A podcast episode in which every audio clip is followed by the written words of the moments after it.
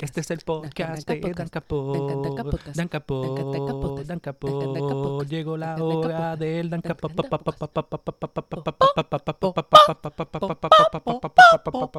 Saludos a todos. En el episodio de hoy vamos a discutir uno de los eventos más importantes para el rincón del universo de DC Comics que pertenece a los Green Lantern Corps.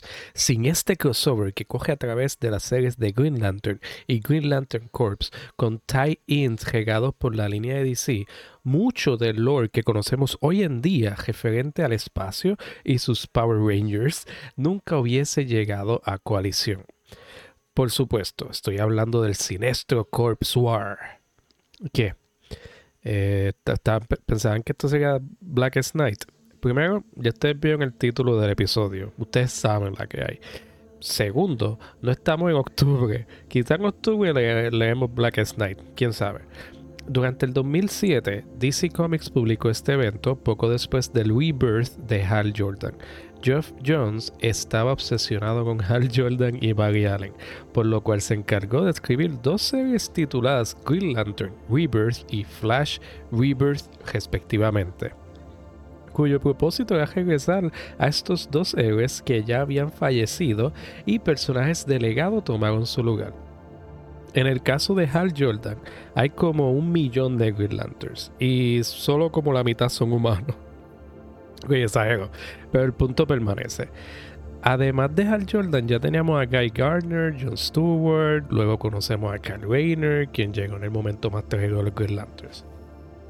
Este evento fue escrito por Jeff Jones, Dave Gibbons y Peter J. Tomasi, con arte de Ivan Rice y Patrick Gleason.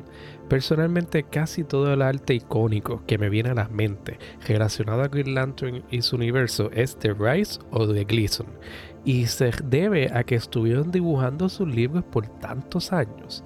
Los artistas que han tomado la agenda en la actualidad hacen un gran trabajo, pero para mí estos son los artistas esenciales de Green Lantern.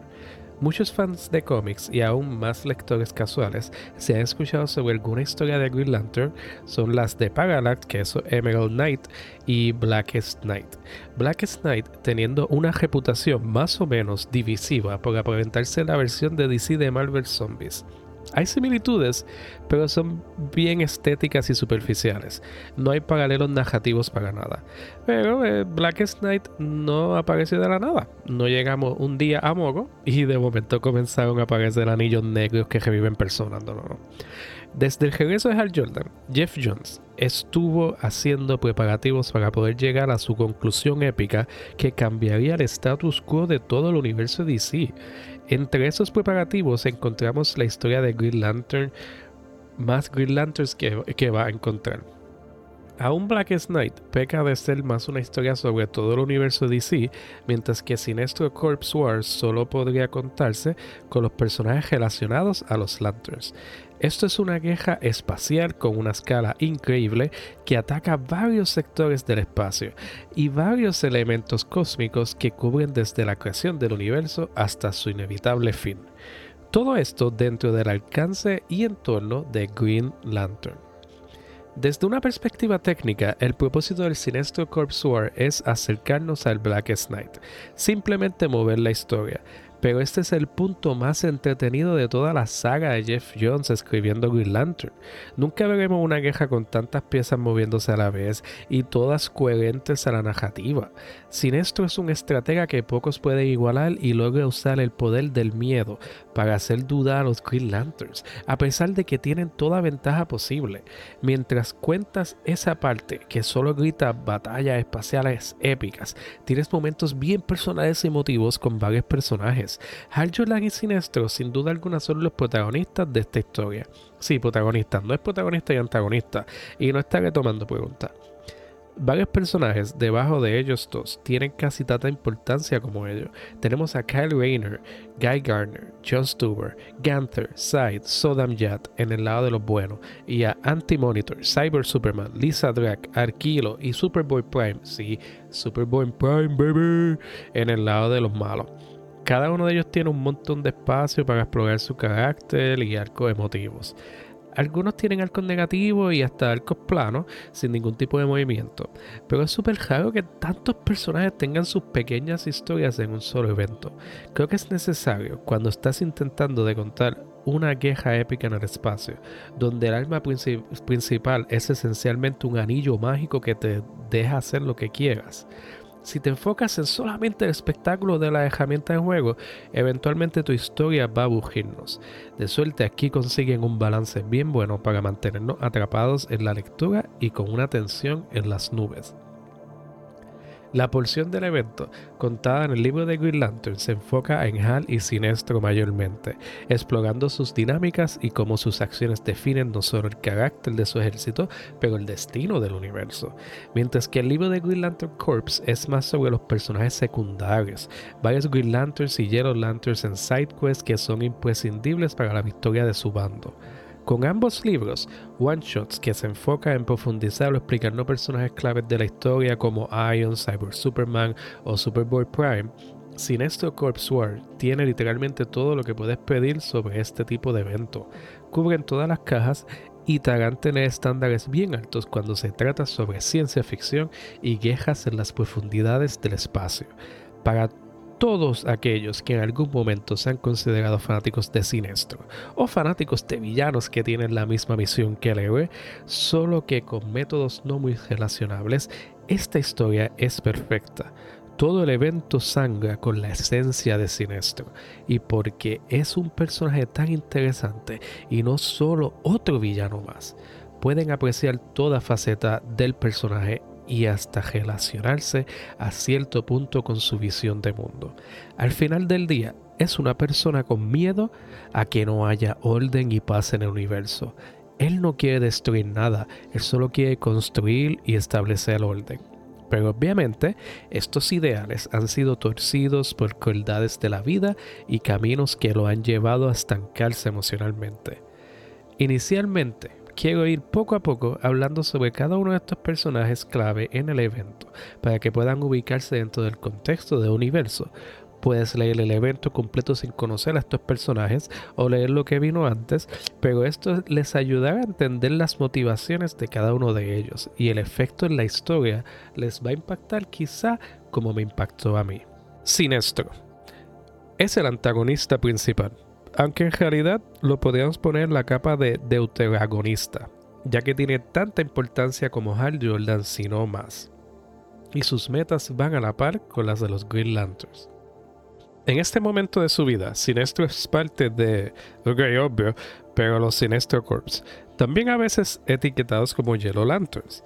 Pero mientras Sinestro sea el líder, él necesita que se llamen los Sinestro Corps.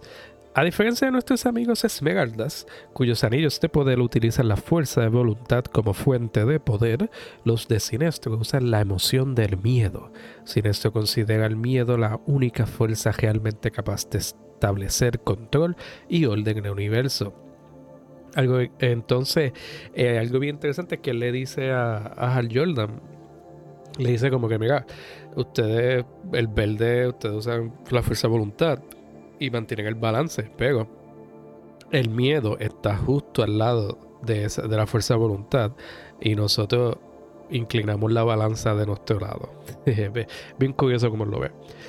Nada, eh, como está diciendo, disculpe, algo que quizás no sabía es que Sinestro solía ser un Green Lantern, pero no solamente eso, él fue reconocido por los guardianes como el Greatest Green Lantern hasta que llegó Hal Jordan. Él era el mejor amigo de Abin Sur, el Green Lantern que se estrelló en la Tierra y le pasó su anillo a Hal Jordan. Los guardianes asignaron a Sinestro como el mentor de Hal Jordan para enseñarle a usar su anillo y la manera correcta de ejercer su poder. Tanto Sinestro como Hal compartían personalidades similares en relación a figuras de autoridad, es decir, que no tomaban la palabra de los guardianes como hecho y siempre cuestionaban sus órdenes. Esta conexión genuina que compartieron los convirtió en mejores amigos, camaradas de confianza. Y todo iba tan bien, hasta que Sinestro le mostró su home planet de Korugar a Hal Jordan. Ahí Hal descubre que la razón por la que había tanta paz es porque Sinestro manejaba el planeta como un tirano, una dictadura full, donde tenían que idolatrar a Sinestro y no tenían libre albedrío. Hal viene y seguía de chota a los Guardians porque claramente esto no estaba bien. Esto lleva a la caída y humillación de Sinestro, lo cual lo pone en camino a estar en queja constante con los Green Lanterns, aunque Sinestro nunca lo admitiría. Lo más que le dolió de todo esto fue la traición de parte de Hal Jordan, su amigo por siempre. Hal Jordan. Este tipo el que solo existe para romper todas las reglas. Todos los límites que establecen sobre lo que puede hacer un Green Lantern Power Ring, Hal Jordan lo excede. Y todos los demás del Corps se ponen a aplaudir y a gritar por, por algo tan varas inspirador. Hal es el primer tejículo en ser escogido por un anillo. Claro, técnicamente medio sketchy porque Abin Sur lo escogió dada la urgencia de su muerte inevitable y, otros revoluciones de supuestas profecías que no tenemos que entrar en detalle. El punto es que Hal Jordan es un pionero en ese aspecto. Hay cierta noción de que en todo el universo no hay seres que tengan más fuerza de voluntad innata que los del planeta Tierra. Y más allá de ser un concepto autogratificante para nosotros los lectores, no dejan de utilizarlo de maneras entretenidas que emocionan a cualquiera. Gracioso que una vez abrieron esa oportunidad para los humanos, de repente hay cuatro linternas humanas y todos para el mismo sector espacial. Es verdad que, la Tierra es el centro del multiverso. Eh, por muchos años, Hal Jordan fue considerado el mejor de todos los Lanterns, con una fuerza de voluntad inquebrantable e incomparable. Literal, nadie en el universo podría tan siquiera imaginar los logros de Hal Jordan. Siempre que ponían una baja para medir grandeza, Hal Jordan la excedía. Nadie podía imaginarse lo que le sucedería al mejor de los Green Lanterns, su peor tragedia, y cómo llevó a tanta miseria y esencialmente el final de los Green Lanterns, de Oa y de los Guardianes. Por un momento, que se sintió como una eternidad, Hal Jordan sintió miedo, y una entidad conocida como Parallax tomó control, convirtiéndolo en el peor enemigo de todos nosotros. Pero Parallax no es solo una entidad parasítica que poseyó a Hal, Parallax es el trauma que definió el último vuelo de Hal Jordan. Parallax. Llegó la hora de traer un poco de contexto histórico. Originalmente cuando esto ocurrió durante los 90 no había una entidad o parásito que tomó control de Hal Jordan. Él simplemente se descompuso emocionalmente. Su ciudad, Coast City, fue atacada por un villano, Cyber Superman, y la explosión causó la muerte de todos en la ciudad. Estamos hablando de millones, incluyendo amistades y familia de Hal. Añádele a eso que también en esa explosión murieron muchos Green Lanterns.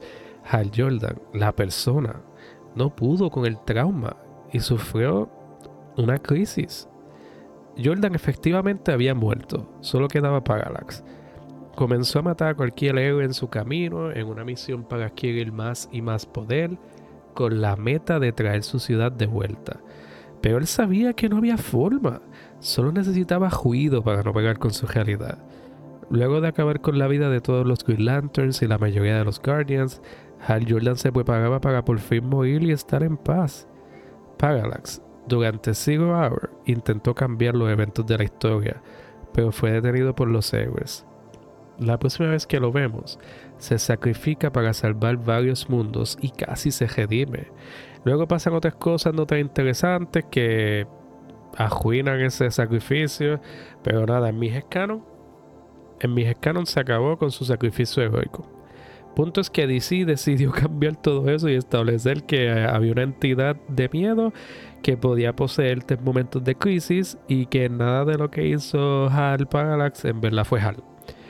Esto, claro, fue para limpiar la imagen de uno de los personajes más reconocidos, reconocibles en DC Comics. Si esa decisión fue la mejor para DC Comics y sus libros de Green Lantern, pues hay un poquito de aquí y un poquito de allá. Han tenido tantas historias buenas como malas. Es difícil argumentar en contra de los números que les traen estos libros, especialmente una vez Jeff Jones tomó control de la línea. El Parallax que vemos en Sinestro Corps War es mayormente controlando a Kyle Rayner, quien también estaba pasando por una crisis emocional y en su momento más vulnerable la entidad se aprovechó. Pero claro, todo esto es parte del plan de Sinestro. Kyle Rayner Cuando conocemos a Kyle, aquí ya es Ion, el Green Lantern más poderoso de los Corps, escogido para ser el host de la entidad de fuerza de voluntad, conocida como Ion. Es gracioso que hay tantos Green Lanterns que muchos piensan que Kyle Rayner no existe, que es solamente Ion. Pero originalmente, Kyle Rayner fue escogido por Ganthet, uno de los Guardians, para restablecer los Green Lantern Corps. Él fue el primer Green Lantern que surgió luego de que Hal Jordan Parallax acabara con todos. Se encargó de cargar la antorcha de esperanza y traer luz al universo. Lo que define a Rainer es que es un artista y sus creaciones con el anillo son bien creativas y lo que un fan de cómics haría, desde mechas hasta caricaturas. A pesar de todo esto, le han hecho la vida bien difícil a Kyle y lo tienen constantemente perdiendo personas bien cercanas. En este punto de su historia, perdió a su madre por una enfermedad misteriosa que nunca pudieron tratar. Esa preocupación no se ha apoderado, no se, no se ha apoderado de él, pero está siempre presente. Lo que ha ayudado a Kyle con sus dificultades es que siempre ha tenido un grupo de apoyo bien presente. John Stewart y Guy Gardner. Aunque estos dos son bien importantes en el mitos de Green Lantern, esta historia son relegados mayormente a brindar apoyo en misiones secundarias. Eh, John Stewart, ex marine, es un arquitecto y un estratega militar. Usualmente lo usan como el que decide las formaciones de batalla. En este entonces todavía está bregando con un error que cometió y causó la muerte de un planeta alienígena, pero en este evento no esperan ese trauma a profundidad, eso viene después. Guy Gardner, por otro lado, es un mogón que todos amamos por precisamente ser un mogón. Él tiene una lista enorme de problemas, pero los ignora y sigue para adelante. Logra brillar los momentos pequeños donde muestra que cuando en realidad importa, tú puedes contar con Guy Gardner. Sodam Jat. Hay demasiados, demasiados Green en este evento.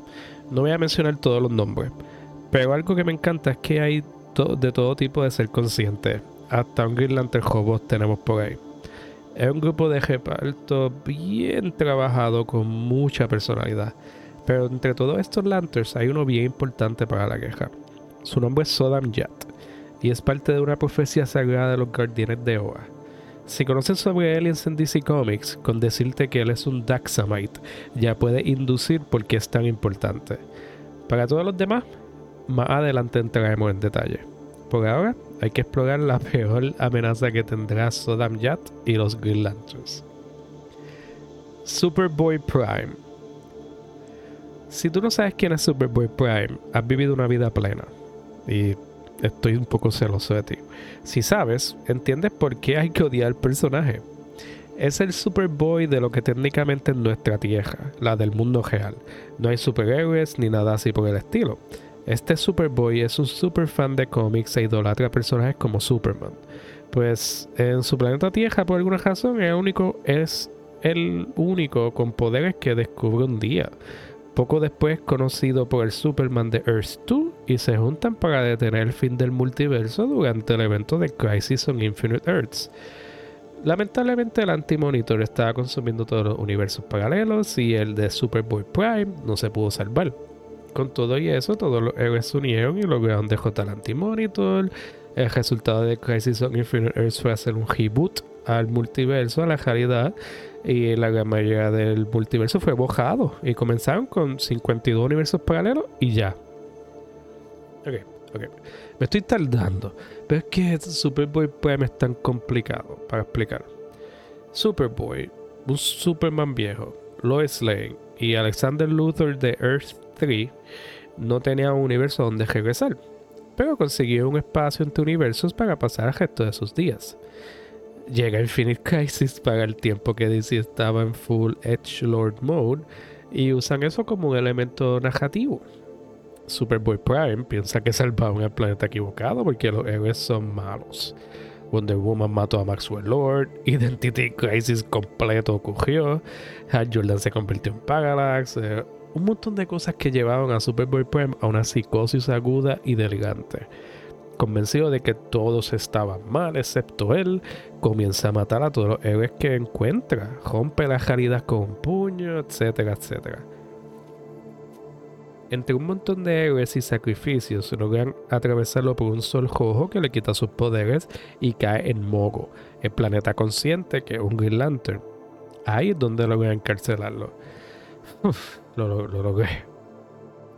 Es importante recalcar que por alguna razón Superboy Prime es ridículamente poderoso, más poderoso que varios Superman juntos y todos los Green Lanterns peleando juntos. En la prisión donde lo, donde lo tienen ahora un sol y dentro de una jaula que está siendo energizada por cientos y cientos de Green Lanterns que se pasan cambiando de turno para que siempre hayan cientos de Green Lanterns velando a Superboy Prime.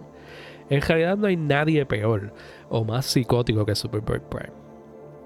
Bueno, Quizá hay uno que se acerca. Cyber Superman. Otro de estos villanos de DC que necesita una enciclopedia para explicar bien. La forma más simple que puedo decirlo es que él, Hank Henshaw, tiene un origen eh, como el de los cuatro fantásticos en Marvel, pero si en vez de convertirlos en héroes los convierte en pesadillas sacadas de, de horror cósmico. Él y sus tres camaradas, incluyendo a su esposa, fueron expuestos a radiación en el espacio y esto los fue mutando lentamente, con condiciones similares a las de los cuatro fantásticos, solo que los estaba matando poco a poco. Pasaron cosas horribles, pero en resumen todos murieron excepto Hank Henshaw, que se convirtió en Cyber Superman. Él perdió su mente. Ahora está obsesionado con morir, pero inmortal es básicamente información consciente electromagnética y sin importar lo que le hagas puedes regresar. Durante toda esta guerra él tiene una misión, encontrar su muerte. Antimonitor le prometió que lo iba a hacer, pero Antimonitor pues Superboy Prime lo quiere matarse. Eh, muchos de sus actos son cuestionables, pero trabaja muy bien su tragedia y su desespero cuando siguen, cuando él sigue con vida luego de experiencias bien letales. Pero ya, Suficiente sobre estos personajes, vamos a hablar sobre guerra. Un ataque despiadado. Esto comenzó esta guerra sin una onza de misericordia o consideración. Un momento el universo está tranquilo, al siguiente hay una ola de miedo y de muerte regándose por todo rincón del espacio. La primera movida fue enviar anillos amarillos en una dirección bien específica. Cualquier linterna verde que intentaba detener estos anillos se arriesgaba a morir. Cuando finalmente uno logra detenerlos, Kyle Rayner, con el poder de Ion, detuvo uno. Un paso esperado del plan siniestro de Sinestro. Todos los anillos estaban buscando una persona en específico, al nefasto Superboy Prime. Entre los anillos buscando que Superboy los portara y los Yellow Lanterns que atacaron la prisión donde lo tenían encarcelado, los Green Lanterns no tuvieron oportunidad alguna de detenerlo. Superboy Prime es parte de los Sinestro Corps y no existe nadie que lo pueda detener. Los linternas amarillos comenzaron a usar guerrilla tactics, atacando con snipers desde muchos puntos, asesinando por doquier.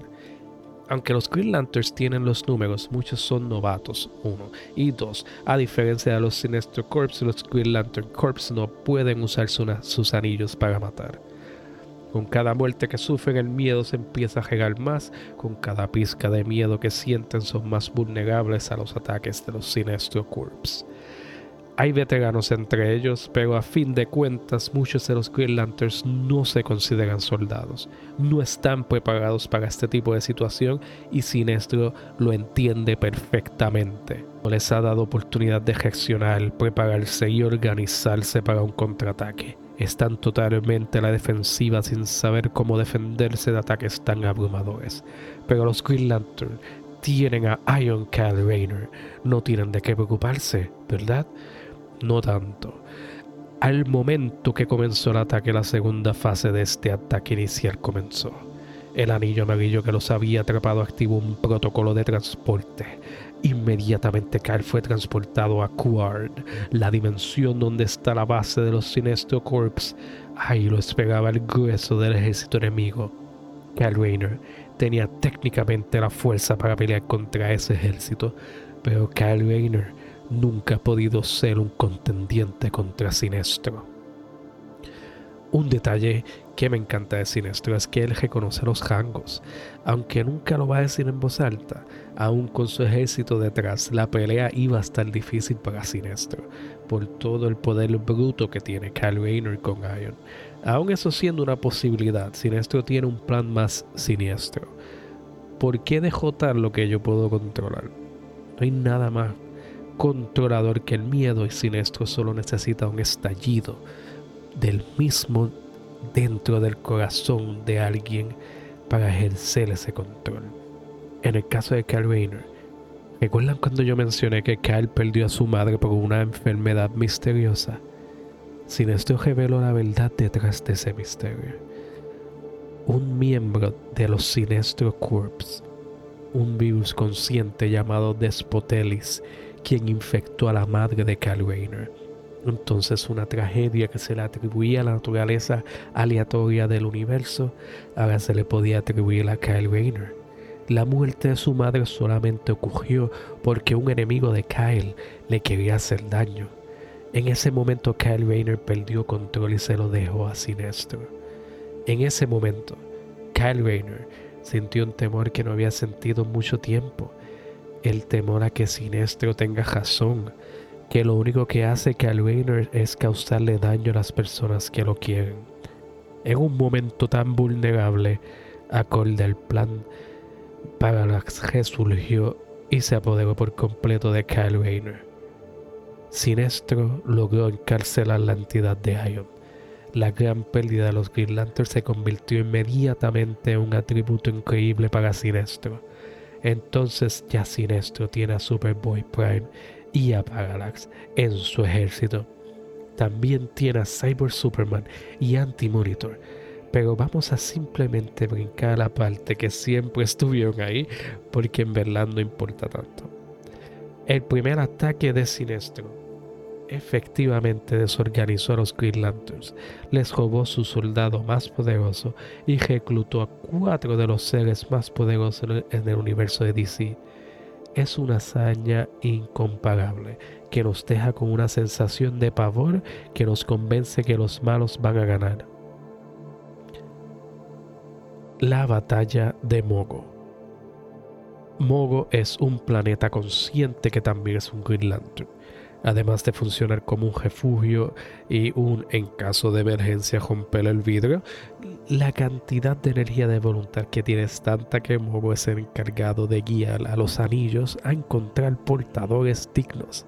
Además de todo su valor práctico, Mogo tiene una personalidad tan agradable, sin importar quién sea, siempre que tienen una conversación con Mogo es la cosa más wholesome, hablando claro. Es por esto que me duele decir que la segunda fase de esta guerra es que Sinestro necesita sacar a Mogo del tablero. Él está bien consciente de todo el valor que Mogo trae a la mesa. Además de todo el poder, la moral de los Green Lanterns se caerá por el piso de algo sucederle a Mogo. Para combatir un planeta consciente necesitas otro planeta consciente, o lo más cercano a ello, que en este caso es una ciudad consciente inmensa que es más grande que Mogo, Ranks. Esta ciudad llegó a destruir a Mogo y por el revolú del primer ataque él estaba completamente solo. Como había mencionado antes, parte de la estrategia de Parte de la estrategia es desorganizar a los Green Lanterns y separarlos. Como había mencionado antes, parte de la estrategia es desorganizar a los Green Lanterns y separarlos. Los guardianes tomaron la decisión de proteger el planeta base de Oa, asumiendo que ese era el objetivo principal de Sinestro. Obvio que Sinestro no sería tan obvio. En la vicinidad de Mogo solamente habían dos Lanterns, dos de, de los que más tiempo le dedican en la serie de Green Lantern Corps durante esta guerra. Estelle, un robot, y Greenman, un alien bien agradable. Ellos dos contra Ranks y cientos de Yellow Lanterns. Entre ellos bromean que los odds son como 32.000 en uno de que van a sobrevivir y dicen que así de buenos son los odds. Luego llega una mosca Green Lantern y ahora los odds mejoran a 20.000 en uno. Son intercambios bien entretenidos en verdad. Ellos solos y Mogo están haciendo lo posible para sobrevivir. Cuando en el tercer día miran al este y aparece un sol verde. El son en realidad un ejército de los Green Lanterns llegando a darle apoyo a sus camaradas. Esta sección es la que mejor acción tiene, con una variedad increíble. Tenemos a Kilo y al Kilo saltándose a pescosar, unos bebés que son bombas con la misión de explotar a Mogo, y varias estrategias diferentes con la balanza de poder cambiando constantemente. A pesar de todo lo que están haciendo los Beides, el hecho de que no pueden matarlos está limitando bien brutal. Los guardianes sintieron miedo por primera vez y decidieron cambiar una de las reglas más importantes de los Green Lanterns. Ahora, los anillos verdes pueden usarse para matar. Para que entiendan, antes de esto simplemente con tener las intenciones de asesinar, tu anillo se apagaba por completo. Porque tú nunca deberías usar el anillo con esa emoción en tu corazón, con esas intenciones. Pero ahora le están diciendo que pueden hacerlo y motivándolos a ello. Muchos se emocionan y comienzan a matar como locos, pero los personajes importantes muestran una incomodidad atroz al acto. El concepto de los Green Lanterns no debería reducirse a que son policías o soldados, y aquí lo hacen con esa misma intención de incomodar. En tiempos de guerra esto no debería ser considerado una maldad, pero no deja de hacerte cuestionar la integridad de estos personajes. Tanto poder sin limitaciones ahora puede quitar una vida. Un policía en nuestra realidad usa pistolas y no nos atrevemos ni a mirarlos mal. Imagínate policías con anillos así. Ahora que Mogo puede matar y Ranks destruido, está claro que los Sinestro Corps no se atreverán a atacar a Mogo otra vez. La batalla de Mogo acabó con los héroes victoriosos, pero el precio a pagar fue muy alto. Muchas vidas perdidas innecesariamente y sin saberlo, los guardianes hicieron exactamente lo que Sinestro quería. La victoria de Sinestro. Las piezas de la estrategia de Sinestro siguen moviéndose, pero en el momento que se enteró que ahora los Green pueden matar, él sonríe aunque significa que su ejército perderá batallas y vidas, ahora el universo le tendrá temor a los Green Lanterns. Ahora el universo cambió y tener orden es una posibilidad. Ahora podrá haber control. Yo no voy a entrar a detalles sobre todo lo que llevó a esta decisión de los Guardians, ni sobre cómo la guerra se termina acabando. Quiero que conozcan unos aspectos en específico y ya. Lo primero es que Sodam Yat, el Daxamite Green Lantern, tenía un destino que cumplir. Él sería el nuevo portador de Ion. Este era el plan de los Guardianes porque los Daxamite tienen los mismos poderes que los Kryptonianos, solo que siempre han sido una sociedad que adoctrina a todas las personas a vivir con, miedo a todo. Sodam Yat fue un caso especial que era valiente, un Daxamite que tiene los poderes de Superman, más el poder de Ion un ser invencible. ¿Y qué tú haces con un ser invencible? Lo pones a pelear contra otro ser invencible. Esta es la razón por la que Superboy Prime está en esta historia. Para tener una pelea súper exagerada donde se dan con todo y sin restricción alguna. Es una de las mejores peleas que DC ha publicado por su crudeza e impacto. O sea, cada cantazo hace a los paneles en la página temblar. Hay uno específico que, que Superboy Prime le da, con, le da unos puños como en, la, en la 100, cerca de los oídos y, y, todavía me vibra, me vibra el, tímpano. Okay. es gracioso que Iron, Saddam, Saddam Yat, con todo y eso no tuvo un chance y pierde horriblemente contra Superboy Prime. Él llenó su propósito de darle a los guardianes tiempo para una última estrategia.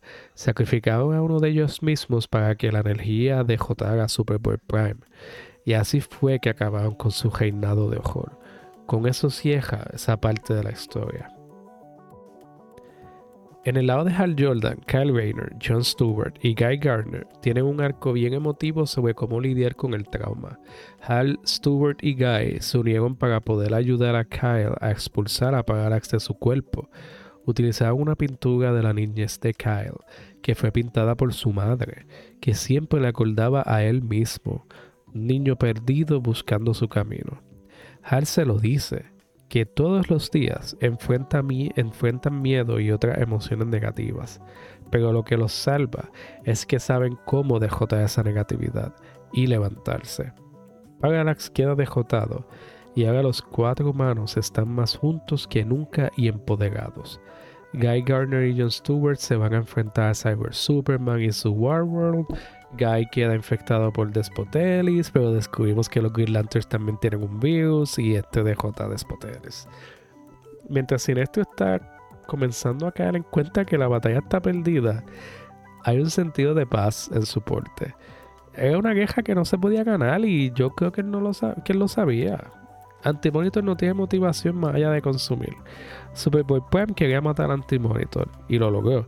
Y Cyber Superman solo buscaba morir y no lo consiguió. Eh, tus soldados más importantes para tu estrategia se están buscando destruir la empresa. Eso solo puede terminar de una forma. No hay pues. Lo otro con lo que Sinestro en verdad no contaba era que Hal Jordan fuese tan inspirador para los Corps y la ciudad de Coast City tuvo un respaldo abrumador donde hasta los que estaban asustados querían ser valientes para honrar a Hal Jordan.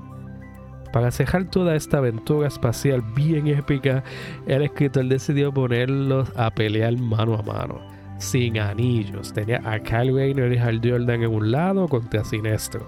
Y ellos se fueron a los puños y esta es la pelea más excitante del libro. Es una discusión física sobre los ideales y percepciones del universo. Sin esto está tranquilo porque ganó. El universo tendrá más miedo gracias a él. Pero Hal Jordan y Cal Rayner son muy brutos para perder. Así que se acaba la queja. Sinestro agestado pero victorioso, los Green Lanterns con mucho desorden que arreglar. Preparándonos para el futuro. Desde el principio de esta historia nos hacen un tease de lo que viene por ahí. Además de estar hablando de Black Knight, tenemos indicios de que habrán diferentes corps de acuerdo a las diferentes emociones. Hacen mención directa de que las emociones negativas son miedo, odio y avaricia, mientras que las positivas son amor, compasión y esperanza.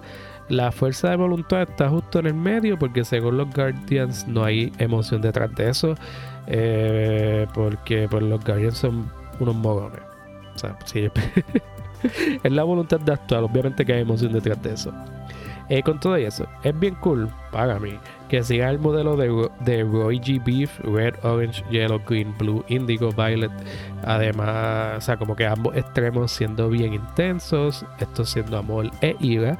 Y mientras más se acerca al medio, al beide, más balance hay. Personalmente, mis colores favoritos son los azules y espero hablar sobre ellos en otro episodio. Pero no se olviden de esto. Todo lo que pasa después de aquí se lo tienen que agradecer a Sinestro. Su voluntad se hizo realidad y todo lo que buscaba lo consiguió. Sin sus acciones, nada de lo que conocemos en la modernidad sería posible. Es un villano deuteragonista que eleva a los héroes siempre que aparece. Los lleva a ser sus mejores versiones. Y como buen hijuela que si no gana, al menos empata. Luego de esta leída, sigo pensando que el build-up hacia Black Knight fue mucho mejor que Black Knight. O sea, como que Black Knight tuvo problemas con la editorial y como que no se pusieron de acuerdo. Pero no importa. Esta, historia de Sinister Wars es tan personal como es enorme en escala. Es un logro bien difícil de replicar. Si buscas una épica de ciencia ficción con acciones espectaculares y momentos emotivos bien conmovedores, Sinestro Corps World lo tiene todo para ti. Este evento recibe cuatro anillos azules de cuatro. Gracias por acompañarme en este episodio. Saben que cualquier pregunta o sugerencia la pueden compartir. Si nos dan un hating y review, lo apreciaremos mucho. Siempre buscando cómo mejorar para ustedes. Nos pueden seguir en Dan Capot a través de todas las redes sociales y mandarnos un saludito. Bueno, ya saben, queridos Radio Escuchas, nos vemos en la próxima. Dan Capot, Dan Capot, Dan Capot, Dan Capot, Dan Capot, Dan Capot, Dan Capot, Dan Capot, Dan Capot, Dan Capot.